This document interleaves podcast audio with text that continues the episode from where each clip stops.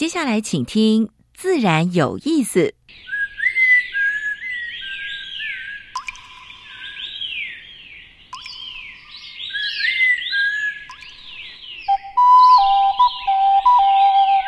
大自然是最能启发人心、最迷人的教室。透过鸟语、虫鸣，顺着山峰、水流，教给我们自然万物的盎然趣味与生命智慧。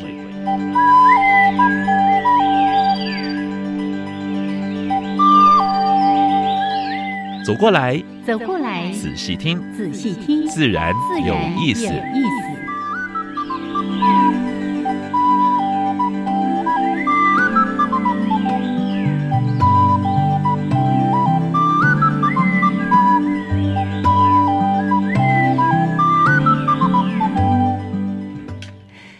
亲爱的听众朋友们，大家好，欢迎收听教育电台，自然有意思。我是杨平是，我是燕子。Hello，杨老师，很有精神，又出去玩了，对不对？老师呢就会说哦，因为呢，对，最近 想说跑到武林农场去，对，老师，哎哎，又去啊。上次去场刊是。这一次去办活动，嗯，而且我们算运气相当好，就我们在办活动的时间呢，long 不好啊，我们活动一结束，那个雨就啪下来了。我到南部去回老家云林，结果碰上小时候常常碰过的雷雨，哦，真的那个雷电真的相当大，是。把附近的电筒整个都打坏掉。哎，然后来修了之后，大概修了两个多小时，结果接一个电线，哇，电线它大概是，哎，供应几户人家用，结果呢，over overload，哦哈，就是超量，结果呢，哎，整个电线就烧掉了。哦，蛮可怕，那个晚上真的蛮可怕，而且又闷又热，有两个多小时，哎，后来没办法就睡地，真的是睡地板。对啊，这几天呢，就听到一些中部的朋友，包括呢，我们电台也去在成功岭那边有协办的一个活动，哇，说在成功岭也淹水耶。哎，你们家乡啊，鹿港那老街的地方，电视也出来了，整个都淹到淹到膝盖，淹到都淹到大腿。对，那。所以这种极端气候呢，大家真的要注意。还有呢，大概因为雨呃雨雨汛，就是来台风季节也快到了哈，所以应该清水沟了。我记得我们小时候呢，都每家每户都有义义务劳动去帮忙，一堆每一户起码要出两个人出去帮忙清水沟。现在都现在大家都外包了，外包了。对了，所以我是觉得说，呃，除了说我们水沟水泥化之外啊。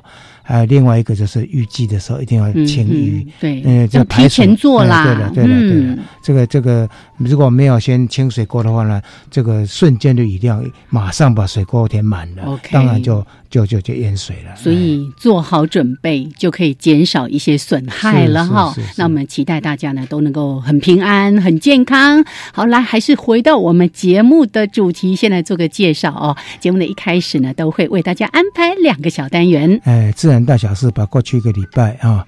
全世界跟台湾发生过的环保、生态、农业有关的讯息，跟大家分享。嗯嗯。那第二个主题谈 special，今年我们介绍的是，呃，地名植物，就是说，哎，属于台湾特有种的啊，有台湾的地名的。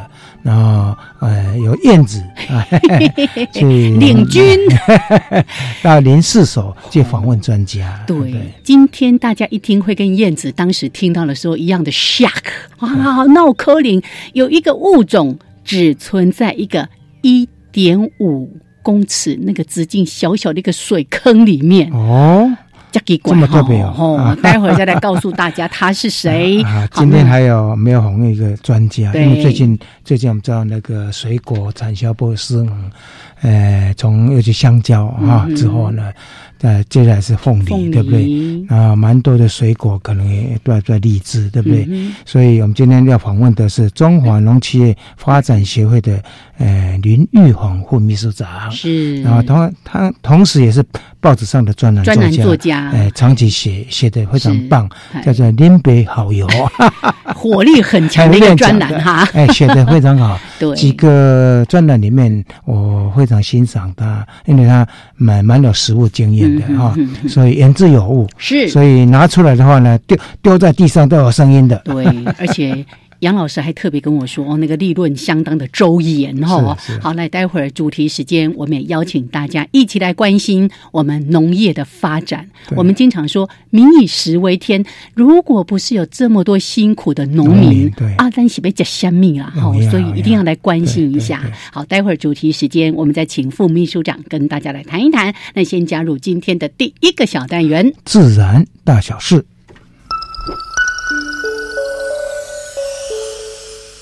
风声、雨声、鸟鸣声，声声入耳。大事、小事、自然是事事关心。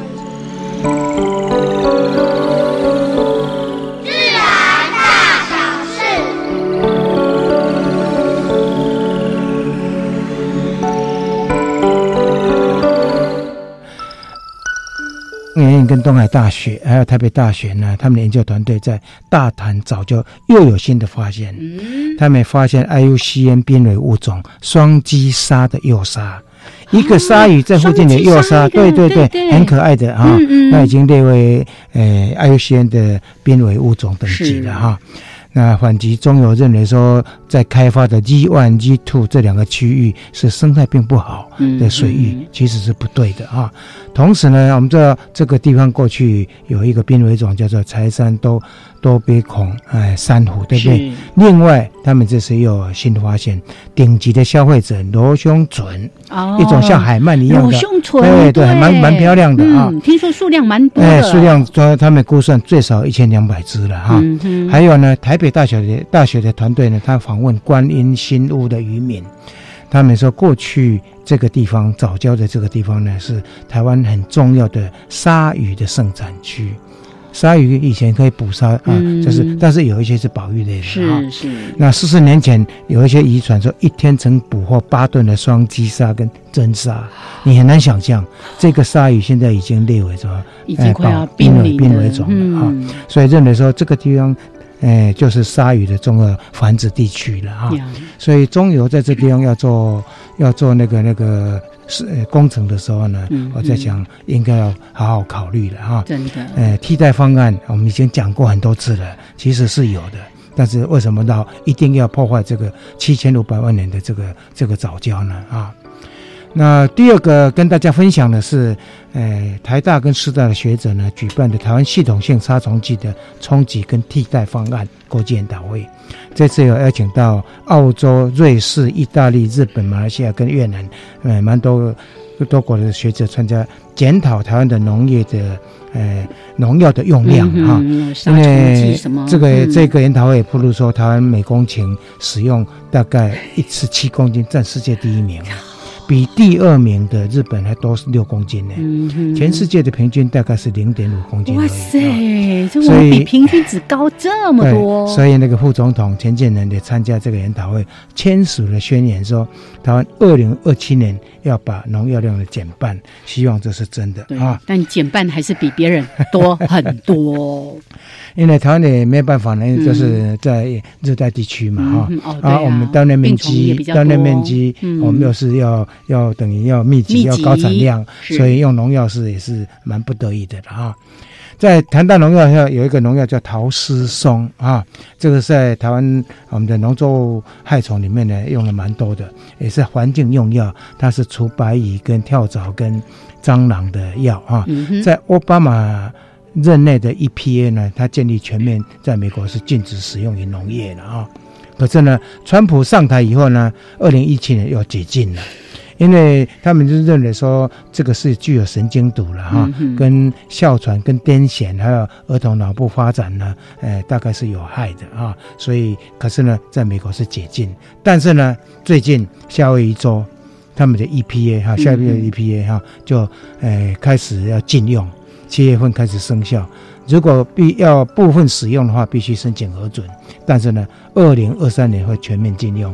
这个农药在台湾现在还是可以用啊。所以是夏威夷的州政府，他们还是决定不要用这个东西了。嗯，我们上次有跟大家分享说，英国跟日本还有纽西兰，他们从明年开始要征观光税。嗯哼，我们的观光局也跟进现在还有那个收保育税、保育费之类的。嗯我们观光局要宣布说，维护观光区的环境，从呃六月二十九号公告，但是呃大概明年才会实施了哈。嗯那按照每一个地方的游客数量数量来决定来定那个定价，从三十块到两百块啊嗯哼。以后到这些观光区，或者是呃风景特定区，或者是自然人文景观区，大概要着收三百到两百块。它定定的标准是说，呃，过去这个地方如果十万人以下的，嗯大概是收三十到六十块。啊，那十万人到五十万人的话，六十到一百二十块，哦超过五十万年以上的，啊，像垦丁啦，啊，像呃很多很多那个呃日月潭啦，嗯这个以后大概会收一百二十到两百块啊。但是我们是希望说，这个这笔钱要用在真正是有用的地方对，像纽西兰，他说嗯要用在基础地方去跟跟保护保护当地的生态环境。没错啊，就你是什么样的名目收的费用，要用在那个刀口上。对对是的。好，我们上次也报道过脏话，你们脏话，我们脏话，我们脏话又 怎样了？几个小学哈，在呃楼顶上的话呢，有一个太阳能，对不对？新竹市也跟进了，新竹市全市大概二十九所私立中小学，他们要设置太阳能哎光电系统啊。嗯他说新竹市如果这样设的话呢，大概哎可以减碳三千公哎三千公吨。嗯哼，那面板的楼层可以降温三到四度啊哦，，那这个减碳的大概是相当于八点一座的大安森林公园了哈。啊这样做就有这么大的效能了是 是。是，嗯还有那个租金了哈，就是回馈租金五十 percent，Yeah 让学校去买一些教学设备。哦，其实这个也是好事了哈。是，哎，让让我想起我们在节目开播没多久，就曾经访问过一个绿点社会企业，有没有？社企哦，对，是，其实我们是觉得说这个还是值得鼓励了啊。嗯哼，那第五个跟大家分享的是 IUCN 哈，这个棕榈油，他认为说会破坏啊，会摧毁整个热带雨林生物多样性，嗯嗯嗯尤其是红毛猩猩跟老虎对啊啊，。越种越多。对，还有呢，嗯列明与红皮书一百九十多种的物种了哈。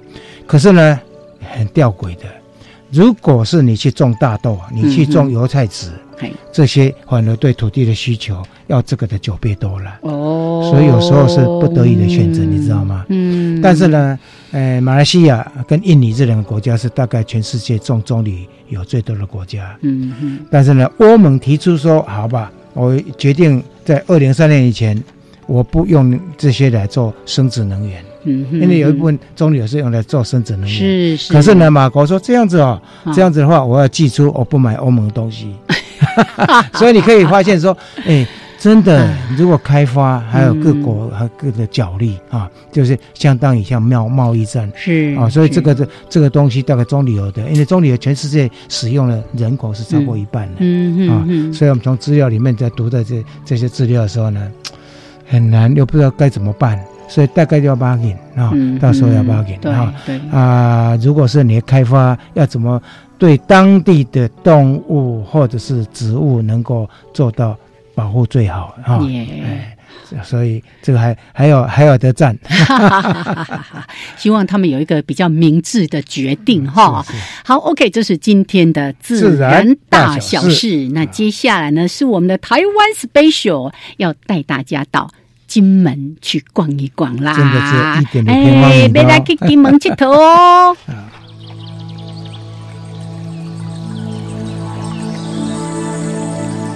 别的地方找不到，别的地方看不到，别的地方听不到。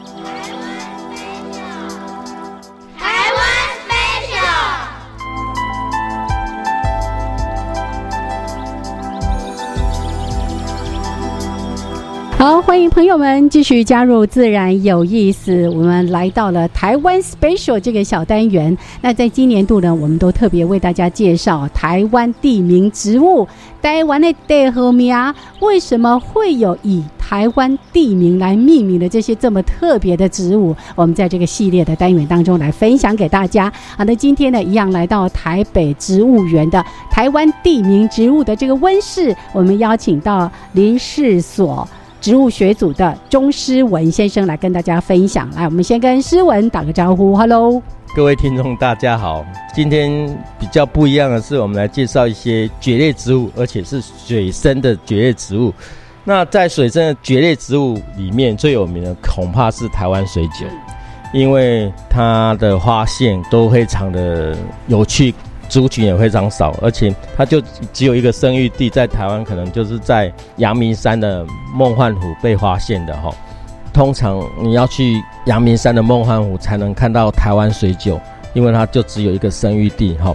那其实后来在二十几年前，金门的林务的单位专门在管那边的造林啊，还有植物保育的一个林务单位的职员哈，就发现。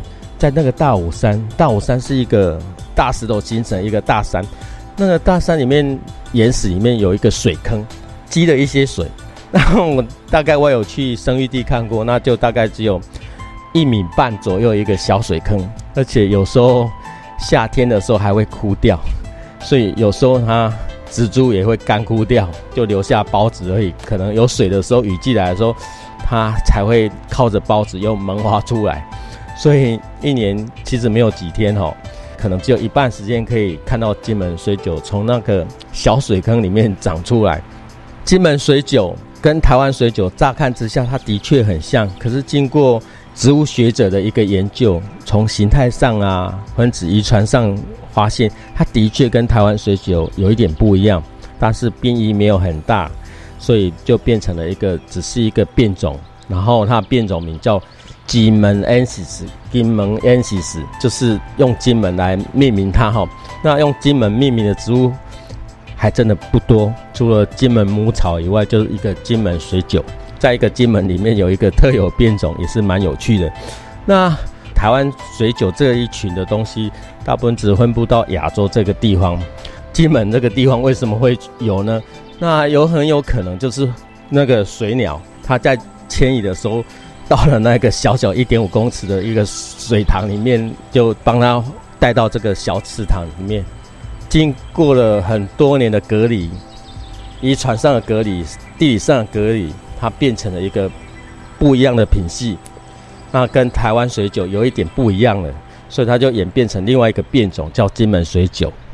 那这个水酒哈，当初金门国家公园跟林务所他们非常重视这个东西，他们一开始。看到水枯掉都没有植物，他们也很害怕，很害怕说啊，这植物会不会就就消失掉了？所以他们其实后来也是怕那个水会枯了太久，还是怎样的情况下，他们就找了一些学者啊，他们自己努力之下，也做了很多的呼吁的研究跟功能。目前这个金门水韭在金门植物园的一个努力之下，也繁殖出了许多的族群。然后可以预见的未来，这个金门水酒的族群是不会消失的。据我所知，他们非常的重视这个植物。好，我听到一个更神奇的事情，你刚才说那个小水坑，大概就只有一点五公尺直径的，这夏天还会枯掉，枯掉水都，然后植株就会不见，然后它就靠着孢子在维持它的族群。所以今天大家有没有听到一个非常神奇的事情？光在一个一点五公尺的这个水坑，就孕育了一个新的变种，这是多么神奇的事情！而且刚才诗文有跟大家说，金门国家公园还有金门的林务所。都非常重视这个金门水酒，因为刚才也说了，以金门命名的植物也就这两种哈，所以呢，他们非常非常重视它的一些富裕或者是栖地保护的工作。也许大家有机会到金门，可以看到这个，你可能一看就啊，还草啊，可是它这么样的珍贵哦，所以大家有机会来认识一下金门水酒。那么今天非常的谢谢诗文，谢谢，谢谢听众。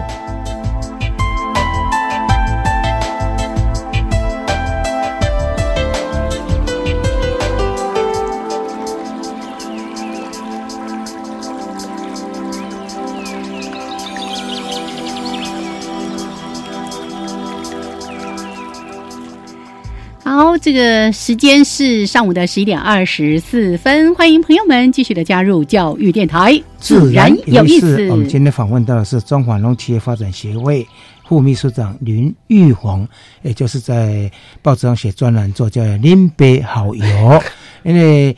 我对这个名字觉得很纳闷，但是我看过他的那个影片，我才知道说他以前做过油品的。能不能讲一下为什么你会取一个林北好油？好像蛮蛮蛮那个哇，有点不爽的感觉，有点美赛送啊呢。主持人杨老师，大家好。那我因为我姓林，而且我的英文名字是贝。啊，过去来讲的话，我的英文名字都用贝利。啊，贝利。对，但因为我以前在东南亚工作的时候，我的华人同事都很喜欢叫我林贝，所以后来用久了之后，那再加上用贝利，常常会被国外客户误误会是女生。哦，贝利念起来很像贝利，贝利，贝利，对对，所以后来就习惯用林贝。对。然后，因为这个，我我会成立这个粉丝团，后来写专栏的原因，是因为那时候就是看到那个鼎新炼油案。哦。对，因为我以前在国外主要是做肥料跟那种生殖柴油的那个油品精炼的这些东西。是是。所以我对于油品精炼的东西其实还蛮熟悉的。嗯甚至后来有到台湾这边处理一些油的事情。是。那时候我那时候我们在台湾处理油的时候，就发现说，哎。如果根据环保署的数量，其实台湾的废弃的油脂一年应该有两万吨以上。嗯，可是那时候在台湾的最大的生殖柴油收购商叫承德，承德油脂，承德油脂大概一年也只收到一万一万吨左右的油，那有一吨。另外，至少一万吨到好几万吨油是消失的。嗯，对。那以前我们是说，难道被饲料用掉？因为饲料的油脂需要大概饲料在做颗粒的时候需要大概三 percent 左右的油脂。是是是。对，那可是。可是把台湾的饲料再算一算，也回推不了那么多油。那一定还有一些，一定还有一些。对，然后 到哪里去？后来鼎新的案子发生 发现的时候，他们哦，原来是往这边去啊！好好。对，所以这是我一开始就是会用这个名字的原因那样。对，因为林玉煌啊，他本身是学地科的，是很难想象他后来对农业会这么熟悉。这个就是我好奇的。能不能讲你的背景？哦，哎。我本身是我本身主要就是以学问来讲，我是念地球科学，是对做地质灾害相关的，是是是。对，那因为会从事农业，其实我过去在还没在念刚念完书的时候，其实我也回家里种菜。是是。我们家本身是大概我们家本身是菜农，菜农。对，所以我也种过像高丽菜啊、青葱啊这些作物。对，那我以前。本来也是想在就是在家里继续继续种菜过，对，可是可能面临到这种菜土菜金农场运下的问题，对。那后来我爸是跟我说，他觉得这种问题他一个人面对就好了，他觉得说我还年轻有机会，对，所以后来就把我赶走，对，啊，我赶走之后我就进社会开始工作，然后就开始，因为我本身念的是师范体系，我就去当代课老师，是是是，对，后来就是在出国工作，那出国工作之后啊，结果又踏回就是。农业废弃物，因为我们其实你不管做肥料或者是做生殖柴油，这都是用的是农业废弃物再利用的领域，所以后来又开始接触回农业这个这个领域。不错，但是你最近对产销啊这里，他发表过好几篇文章，都写得很好，包括像那个。最近对农委会，他对产销有一个蔬果产销调节精进作为啊，他可以说打脸打得很厉害哈，真的，我是觉得是应该把实话讲出来，很棒啊，所以连农委会现在应该是从这个里面可以汲取一些一些教训了哈，应该未来要怎么做对农民会比较好，对农业比较好，对，我想等一下我们再听听玉红跟我们分享好不好？没错，因为其实就像刚才说的。我们大家呢，这个生活一定是依靠农业，是，但我们又不太懂得说这里面到底出现了些什么样的问题。那我们也非常感谢，哎，真的就是有这样的有志青年，对，那帮我们非常持平的从许多的面向来告诉我们，到底我们农业发生什么样的问问题，而且它都有数据当做背景的。你知道吗？有时候就看到这些新闻啊，讲到那个价格，甚至我自己都淌血。我自己买菜哦，我都觉得买的很不安。你知道，买水果说啊，这熊啊，那农民，因为我也是农家子弟，是是是，我就感受回想说啊，小时候有时候那个菜哦，菜价很低很低的时候，那个父母忧愁的脸，我会想哦，现在想到心里面都难过。哦。来，我们待会儿呢，在一小段音乐还有两分钟的插播之后，回到主题，请我们的副秘书长跟大家好好的来分析。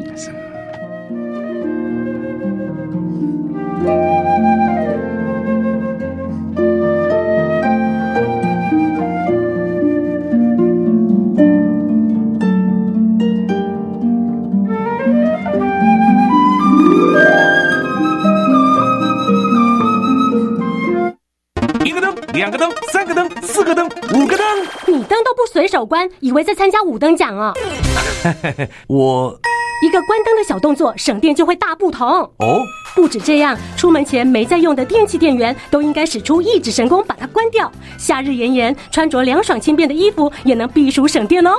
让我们一起为节电多做一件事，少做浪费电的事，节电加减一，省电更容易。以上广告由经济部能源局提供。孩子，吃晚饭来吃水果。哦。那 habis makan, mari makan buah。谢谢妈妈，terima kasih emma。妈妈，这个暑假我想要跟你回吉隆坡去。当然好啊，是不是想念外婆的菜呢？也是啦，其实我也想去吉隆坡的新媒体公司去实习。实习。老师说，教育部国民及学前教育署每年都补助就读技职高中或相关群科的新住民子女，回到妈妈或爸爸的母国进行国际职场体验活动哦。哇，有这么棒的机会，要去哪里申请呢？要透过学校推荐报名。教育部国教署每年补助新住民子女回到父亲或母亲的母国进行国际职场体验活动，详情请洽教育部国教署新住民子女国际职场体验活动。这个暑假我要去实习喽！加外加外，阿玛波拉，加根格玛西卡斯达斯，迪加古拉布古列列。大家好，我是来自台东的胡代明。这里是教育电台。那罗哇那咿呀那呀哦哎呀，那是你呀鲁玛的呀恩哦，朋友们就爱教育电台。嘟嘟嘟嘟，嘟嘟嘟，哦嘟嘟，Open your mind，Open your mind。就爱教育电台。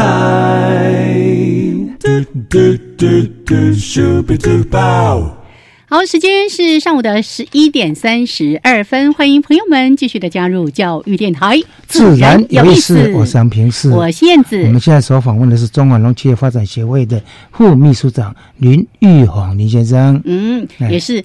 林北好油的这个专栏的作家，还有一个粉丝专业。好，来请教一个问题啊，针对那个农委会所提出的出口产销调节精进作为啊，那把这一次的是归咎于说，包括香蕉啦，包括一些水果的话呢，都呃好像价格都很低哈。归咎说没有天灾啦，温还有今年温度了，风调雨顺了啊。还有一个就是最主要就是本土市场当然是怎么样不够嘛啊，外销也没有打开嘛啊，这个部分你能不能对它里面所提的一些再再再提出跟大家分享？因为我觉得说，其实农委会并没有很很及早的发现问题在哪里，因为其实以景气来讲，从去去年九月，嗯，九月的时候，大家的消费力其实是会下降的，为什么？因为大家缴了学费。对，缴了学费之后，你可以所得运用在一般的、一般的果品比较少的，就会降低。哦，因为那字是可以不要吃。的。对，可以不要吃。我比较紧缩，因为因为我们会讲说，农产品会有两种，一种叫需求需求小，或需求就是需求大的东西。是是，对。那你我今天对水果来讲，我我经济比较寒的时候，我吃水果量就会变少。对。可是我如果像米饭、面包这个，我就算没有钱，我还是要吃嘛。对对对。那正常来讲，在十一月就会有一波反弹。嗯。就是说，哎，我手头比较宽裕的，消费就会起来。嗯。可是其实从去年十一月这一波就没有弹起来。哦，你都有注意到这一个哈？是是是。对。然后从去年十一波这一波没有弹起来之后，虽然到过年前其实会有一波的反弹，因为过年的消费嘛。对对对，但是其实以对，其实以趋势来讲是稳定的向下。是是，也就是说，其实大家可以发现一件事，就是台湾的消费力很低。嗯嗯，消费力变得非常的低。是是，所以说很多的东西其实滞销的状况卖不出去。嗯，而且外销也没有打开呀。外销是我们从来没有认真要做过外销，真的啊。对啊，我们如果认真做外销的话，那你像台湾的水果来讲，现在台湾的水果百分之九十是依赖中国。嗯，对你如果认真做外销的话，那为什么你以前的像新加坡、韩国、日本这些固定的外销市场，因为我们外销会有距离嘛？是是，对。那那最近我们也跟像台金院也说过，台湾的外销距离的能力大概在两千五百公里以内。嗯嗯，那我们连这两千五百公里的距离都消失了。我们只剩下三百公里附近的中国市场。嗯嗯，对。那为什么我们外销会变成这个样子？对不对？这是一个需要探讨的的地方。嗯，对。不过他也提到，就是整个产业结构的问题。嗯，是不是因为以香蕉来讲，因为去年有一阵子香蕉非常贵，对不对？嗯嗯。所以大家就抢种。对。嗯。四根。农粮署说他已经发出警告了。嗯。啊，但是你觉得？一定是还是做不够才会发生这样的问题嘛？因为我们其实香蕉的价格，我们我们前阵子做资料也嗯。看到，我们看到十一年里面香蕉崩了四次，十一年，十一年，因为我从对对照之前的资料，对了往前推十一年，香蕉崩了四次，所以香蕉这种。但是我们对比一百零五年、一百零四年这两年香蕉的价格都是非常高，我想大家一定有印象。对对对，对，所以新高之后必有新低，所以去年也崩盘了。是是，对，那今年也崩盘了。是，对，那从从去年开始，其实香蕉的苗有没有？就我们在乡下的，我们在东南部就可以看到，就是很多的主培苗。嗯，哎，主培苗厂都在做主培苗，主培的香蕉苗。那香蕉怎么会不崩？哦，对不对？但其实。其实有时候你要怪农民，大家趋之若鹜。嗯，那你为什么不反过来去想说，为什么农民一定得种香蕉？是是，对，因为其实我们的农业其实非常缺工的。嗯，可是政政府从来都说农业没有缺工。嗯嗯，对，你如果用稻农的角度想，稻农怎么会缺工？嗯，对不对？都靠打电话方式来叫就好了。所以稻农当然是一个专业，没错。可是稻农对工的需求非常的低。是，你用稻农角度，你不会缺工嘛？是是是，对不对？那你如果像菜区来讲，嗯，因为菜区菜区它需要的工是固定需要的。对对，我今天如果我一直做追采。外刚弄固定诶，外固定在走，无可能会造。嗯，所以菜区的工其实都是很需求、固定式的。对，那唯一麻烦最大其实是果农。嗯，是是是，果农你要套袋蔬果，它有一段时间是很需要工。对，那有一段时间是吃管理，嗯，不需要工。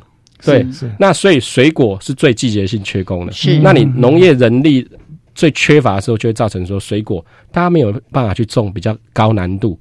的水果比较需要供的水果，所以你可以看到崩盘的几种水果，凤梨，凤梨对，有没有？凤梨其实供的需求也很低，最近是很惨。对，香蕉，香蕉供的需求也很低。对对，火龙果，火龙果的供的需求也不高，不高。对，所以说这是一个结果，而不是原因。在从我们缺工的这个事实在这里的时候，就就导致因为农民缺工。像我有一个认识的农友，是他以前拔蜡种了七甲。嗯嗯嗯，哦，芭蜡就是个很就讲刚的嘛，对对对，你光一棵芭蜡树一年至少要包两百五十颗，哦，就包那个果，对对对？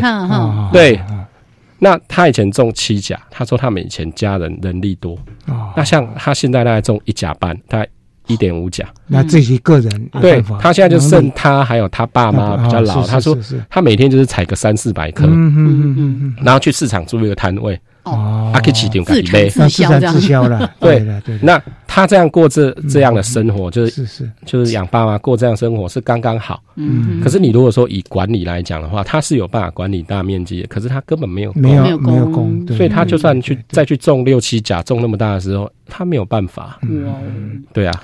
哦，所以剩下的原来七甲剩下一甲半，那有荒废掉了。不是不是，他有有的就是去跟他租地，哦，租地。台湾现在有蛮多的租地，包括稻农的也是都是很多的租地。因为我们如果代工代工业，我们如果来看中部的农业，有些。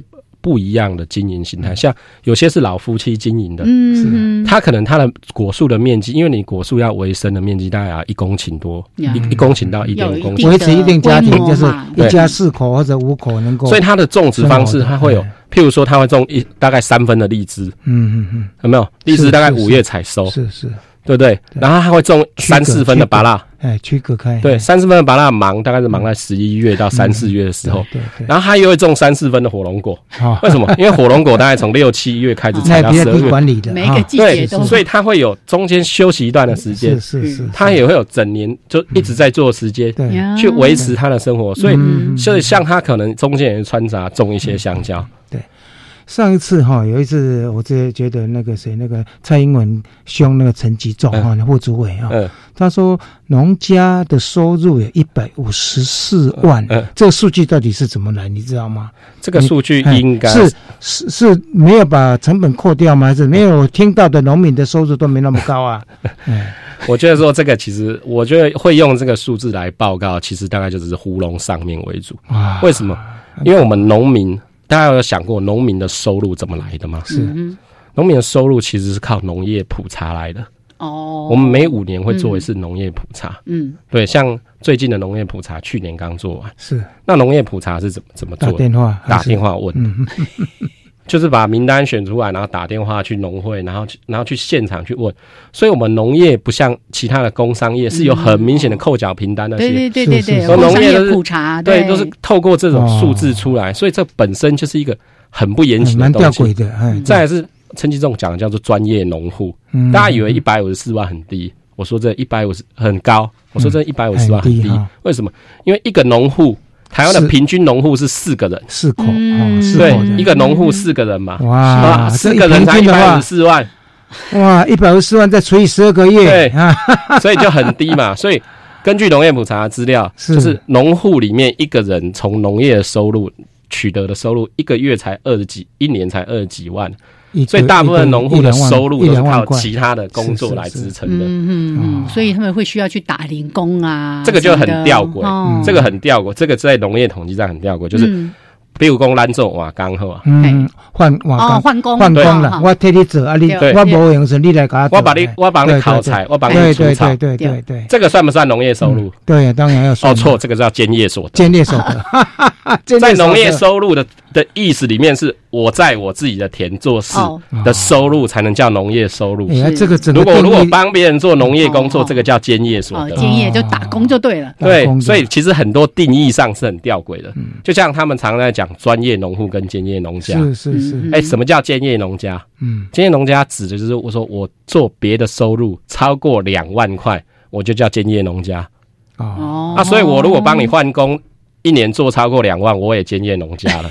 哦，所以很多定义上，你如果回头去检视，那些很多定义都很吊诡。整个这个调查的话呢，就跟事实的现况就是可能要做一些修正了。那反正上面都不懂啊，反正上面都不懂也没差。嗯嗯，真的对啊，因为我也我也很好奇，因为你可以看到他他我们常常在讲说，哎，台湾七成是兼业农家，是是，三成才是专业农家，是呀，对这。那我那时候就很好奇，就是专业跟兼业到底专职的农家，我就那时候就觉得很好奇，说为什么会出现这么悬殊的差距？是我后来去看完去查他那个农委会的定义之后，我就觉得说，你用这个定义，难怪是这个结果嘛。嗯，对啊，那你这个定义可能是五六十年前。所以你刚才所提到的一百五十四万，如果一家四口这样除起来是吧？真的农民还是低收入中的低收入。这其实收入是很低的，刚才而且这还是专业农哎。对啊，对不对？啊，如果一般的人，那不是更惨？因为你想想看，如果你今天是农民，你如果被这样访问的时候，你会真的报报你真正的收入，还是会报低？是是是，就以一个正常来讲，你一定会报低的嘛。对对，你如果报很高之后，万一以后政府要课税怎么办？没有，现在农民的时候那是没有课税的啦。对啊，所以这是人性，是这是人性，所以所以用这样调查是不准确的了，是不准确的，是是是这个数据。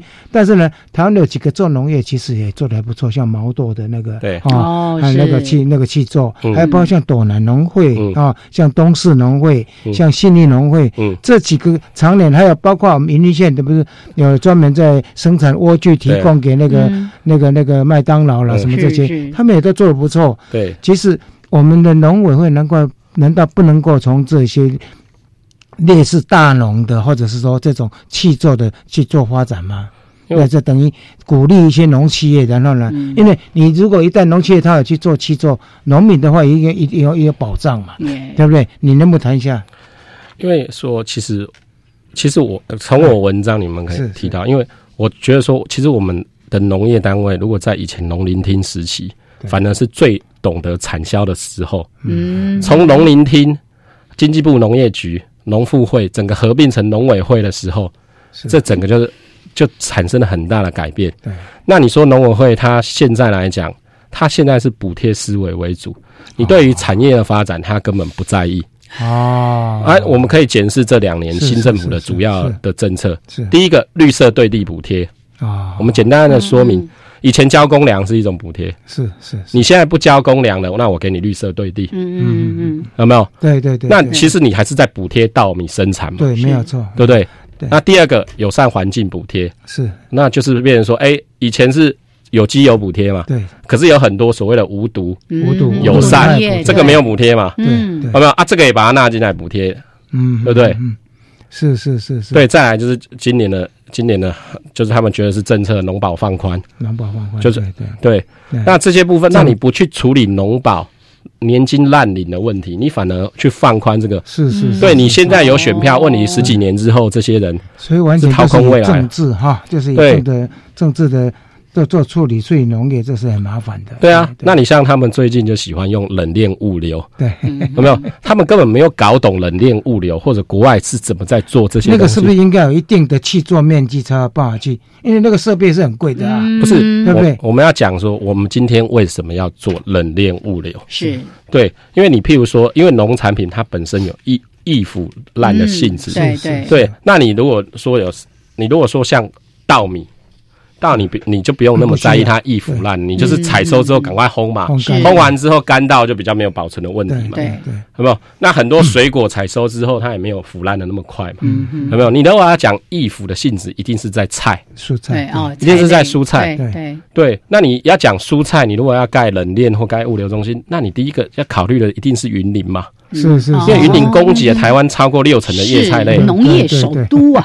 对，那你怎么会不考虑云林或考虑彰化、屏东、桃园这个地方？彰化是大粮仓，奇怪，这个是不是有政治考量？对，那这个我想他们可能有他们自己的考量在了。对，那我这里就不多说了。是是，对，但是台湾真正要做的，其实是我采收之后的后处理，有没有？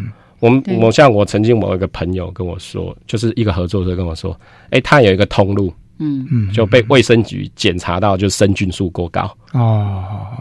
啊，可是你在餐厅，你的生菌数高啊，我这个接下来都要煮熟啊。是了是了，啊，生菌数过高有什么问题？对对。可是你如果以安全角度来讲，万一你这是杂菌，嗯，然后你这个生菌过高，然后煮熟之后有次次代谢物污染的问题，是是，那还是不行啊。是，所以他后来那个餐厅就问说。这个合作社，你有没有办法帮我处理这个？啊，然后那个合作社后来就是说出给他的菜，他都帮他做了消毒的处理，消毒就解灭菌的处理，灭菌。对，那做了这个处理之后，哎，这个菜后来卫生局，因为卫生局一定会来复验，嗯，就没有这个问题。是，可是你看，如果我们走传统的农业那种传统的农产运销概念，这个问题是无解，无解。是是是，对。那随着通路、随着安全、随着卫生的提升的时候。对，所以我们的产业端其实会有更多的变化。对，因为农业哈一直都没有把它当成个产业，而且当做补贴，嗯，哈，或者是当做一个。如果说你看这次的香蕉，就把就把比较量多的，呃呃比较低产品就去化掉了。对，那这个部分的话，包括后端的一些加冷冻啦或者加工的问题。嗯我想等一下那个玉红再跟你们分享，好不好？没错，没错。因为刚才呃，我们的副秘书副秘书长其实有特别提到一个非常重要的重点，放在后端的补贴，而不是更前面怎么样做好一些相关的规划、计划的这个部分哈。好，OK，来，我们这个段落先聊到这边，时间是十一点四十八分，稍微的休息一下，待会儿回来继续请我们中华农企业发展协会的林玉红副秘书长跟大家来聊一聊。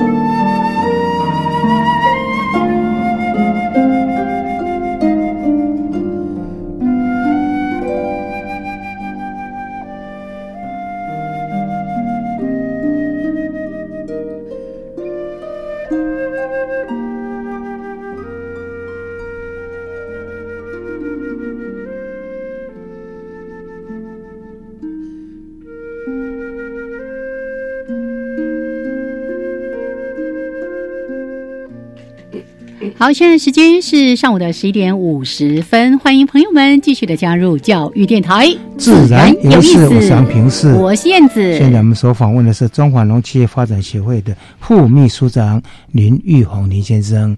那刚才跟我们分享说，呃，整个产业结构啊，呃，上面的问题，还有包括农业产销的一些失衡、嗯失衡问题啊。那刚才提到一个，就是说，像农会最喜欢做就是花钱调节。花钱去化，其实也不是这一次的，这现在农会过去也是有这样子做法啊。啊，但是呢，这怎么办呢？每年产销失衡，好像都你刚才提过，像香蕉，十一年来起码有四次的崩盘。嗯，有没有比较比较比较好的一些例子能够帮？因为因为呃，一些农企业其实也有很多不错的例子啊。是是，对，因为其实我们可以看到，像过去。过去农政府在这种产业上，它还有做规划。嗯，就譬如说，我们我们常讲的，我们台湾的生菜外销的量很大，对，那就是规划的结果。嗯，那时候我们是专攻外销，所以去辅导麦寮去做美生菜。嗯，对。那我们我们可以看到说，这个麦寮这个产业也不是像阿猫阿狗那样。嗯你如果去看。台湾台湾的像卖台湾生菜村，是它不只是一个很好的规模厂，而且它还有拿到 Global Gap 嗯。这些相关的认证，国际上的认证。对，那它一开始就是做国外，是是，因为国外要求那种高规格，对对对对，所以它做起来之后，反而因为它做国内，他一开始做不起来了。嗯，为什么？因为他为了去符合国外那种高规格的时候，它成本是过高的。是是是，对。那国内的厂商一开始说，我都被塞了一种小小小小会的，对啊，你讲的小弄没塞。嗯哼。可是，在随着这些通路渐渐要求之后，嗯，他会要求，哎，我要比较安全。嗯，是对，比较安全。要经过很多的检验。对对。那这时候反而。生菜村慢慢就把国内市场做下来，对，因为他已经准备好了，其实做成功了，对，还包括那毛豆的，还有包括朵南农会的根茎类的，对不对？对，所以那是规划的问题。你像我们讲毛豆，毛豆已经不是停留在农业这个范围，是是是，因为它如果停留在农业的概念的时候，它就死路一条。真的，它是其实它就是一个食品业，对，从收成之后到最后的迅速加工，对对，包装。出货，它都是一个专业的，对。那它唯一算在农业，是它利用农业的面积来生产的种植的，是是是，对。但是听说他们现在也是碰到一些问题，是吧？包括包括那些面积，还有包括那个政府如果说要补助他怎么冷冻的部分，那个厂离那个生产的基地是不是有很远？对，因为台湾来讲，台湾来讲毛豆基本上只有两三间在做这些冷冻的。那你如果最大的应该就是大发工业区的台阳。是对，那台湾的毛豆现在面临的问题其实是面积不够多，面积不够哦多。然后日本的需求一直在加，是嗯所以就甚至有一些台湾厂商就跑到泰国去种，哇所以现在台湾的毛豆对日市场第二大了，其实是泰国。会不会在以后就互相竞争？台湾的成本又过高了，它整个都搬搬到泰国去了，嗯呃，应该应该还是有点困难。太困难了。对，因为台湾，因为其实以以毛豆来讲，它在前端生产成本其实是大家都差不多的了。嗯你在机械化，你可以看到大武山下那一片那么大的面积都是种毛豆的，是是是是，对啊。所以我觉得这一段来讲，应该是还还有一段时间，因为我们台湾也是不断的努力在做新品种啊、新产品，嗯嗯甚至说以前毛豆我们出的是大包装五百公克的，呀，现在已经开始出那种小小包装五十几公克了，那就是符合日本人市市场。嗯哎，日本人说，哎，我现在要小装包装的产品，你能不能做？你如果说他，你如果说不，你不要那可能他去找别人。哎，可是我们就是要顺应的客客户的需求。好，小包装我们能做，嗯，对，所以才可以继续维持这个市场。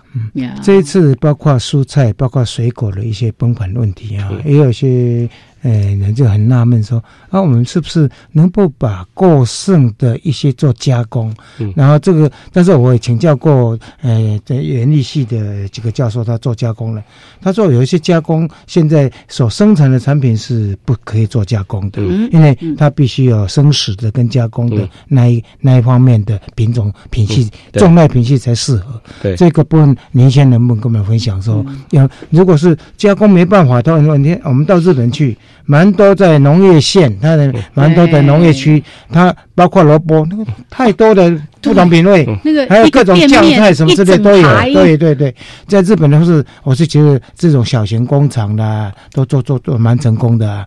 在台湾为什么哦这这一方面到底从法令上，或者是从从实实际面到底有什么困难？嗯可是我们也看到一枚啊，这次也买蛮多香蕉的啊，对不对？是不是能够分析分析一下？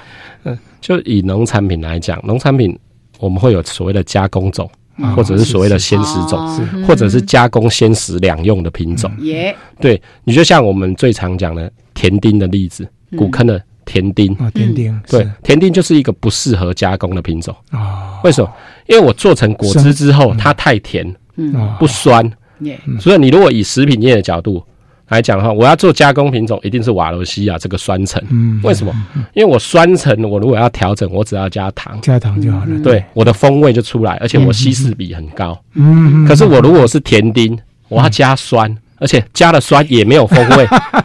那酸的成本其实是比较贵的，因为我酸我一定是用柠檬酸、九十酸、苹果酸那一种比较高、比较贵的酸，而且再来就是你还是调不出那个风味，对，因为水果的风味一定跟它的果酸比较接近。是是，对，所以这个就是区隔开来。嗯对，那有些是属于加工鲜食两用的品种，就譬如说像百香果的台农一号，嗯嗯，哎、你要鲜食，它比较也甜。可以，那你如果要加工，它比较深或比较坏的果，你就采下来，嗯那时候它比较酸。嗯，对，所以所以说这是有区别的。如果今天像柳丁以前种的都是瓦伦西亚这个品种，啊，那你是那你不行，你就是做加工。做加工，可是不是啊？我们做的是甜丁，甜丁，甜丁这个品种，那甜丁就是生鲜食，好吃甜嘛，对对对，有没有？可是它在酸啊，完全不行啊。就像说你凤梨如果要加工，那你早就该调节这些面积种台农二号了嘛。是哦。是，对不对？那有一些就在当然后你可以嗯，对。后端凤梨酥啦什么之类的，很喜欢吃是凤梨罐头啊。还有凤梨干，对。啊，是是，对，那你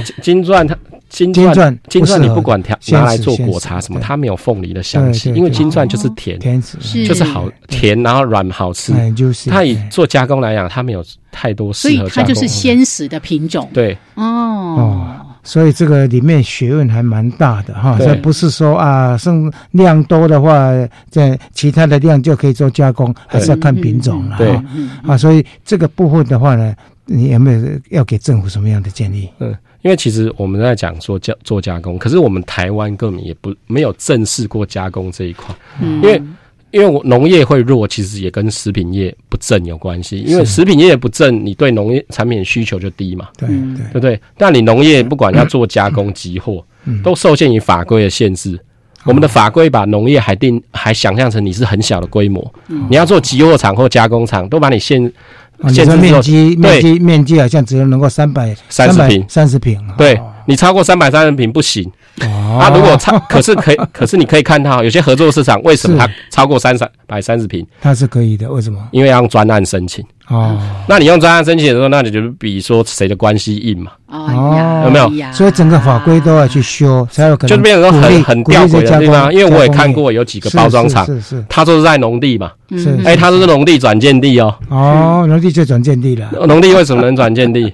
对，那为什么可以合法转？就是用这种奇怪的东西。所以我们是觉得农委会针对这些不合时宜的法规，也要去重新检讨。对，对整个农业的农业产业链才有机会。对你应该怎么去思考？就是说农业会发展成什么的形式，而不是而不是把规矩定在那里，把所有人都变成小框框的对小农。对，因为像韩国这几年发展，韩国这几年发展，它就是去拉中型的合作社去打国际仗。嗯，去打国际仗的时候，你就会取到国际的需求。是，那这些中型的往上去之后，小型的才有办法往上填补住中型嘛。哎呀，啊，台湾的发展就是，哎，你们全部就是规模那么小。的，所以怎么样透过好的规划去提升我们的战力？